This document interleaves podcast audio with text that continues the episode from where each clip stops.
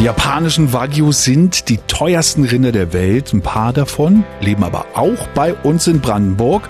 Und genau die hat Antenne-Chefkoch Olaf Kosert fürs RBB-Fernsehen besucht. Ähm, der war da auf einem Bauernhof in Reichenwalde bei Storkow im Landkreis Oder-Spree.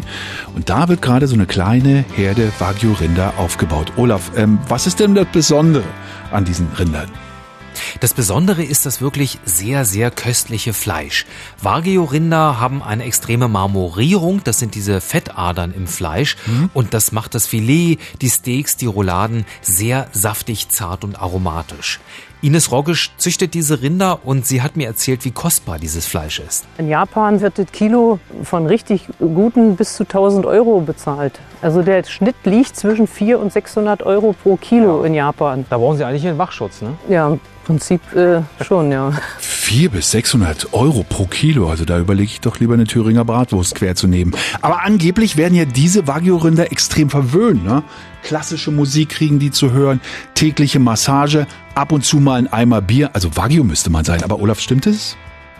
Also in Japan mag das so sein. Es gab mal diese Untersuchung, bei der rauskam, dass Kühe mehr Milch geben, wenn im Stall Musik von Mozart läuft. Ines Roggisch, unsere Rinderzüchterin, die glaubte aber nicht so richtig dran. Die wurden ja früher als Arbeitstiere genutzt für die Landwirtschaft und für den Bergbau.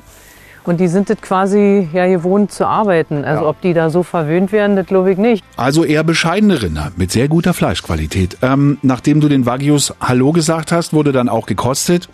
Nein, aber es gab tatsächlich Wagyu-Fleisch für dein Gericht. Was war's denn? Ich habe mich für das verhältnismäßig günstige Gulasch entschieden. Okay. Kostet zwar auch noch 30 Euro das Kilo, aber immerhin günstiger als ein Filet oder ein Steak. Hm. Und ich habe einen Apfelgulasch gemacht.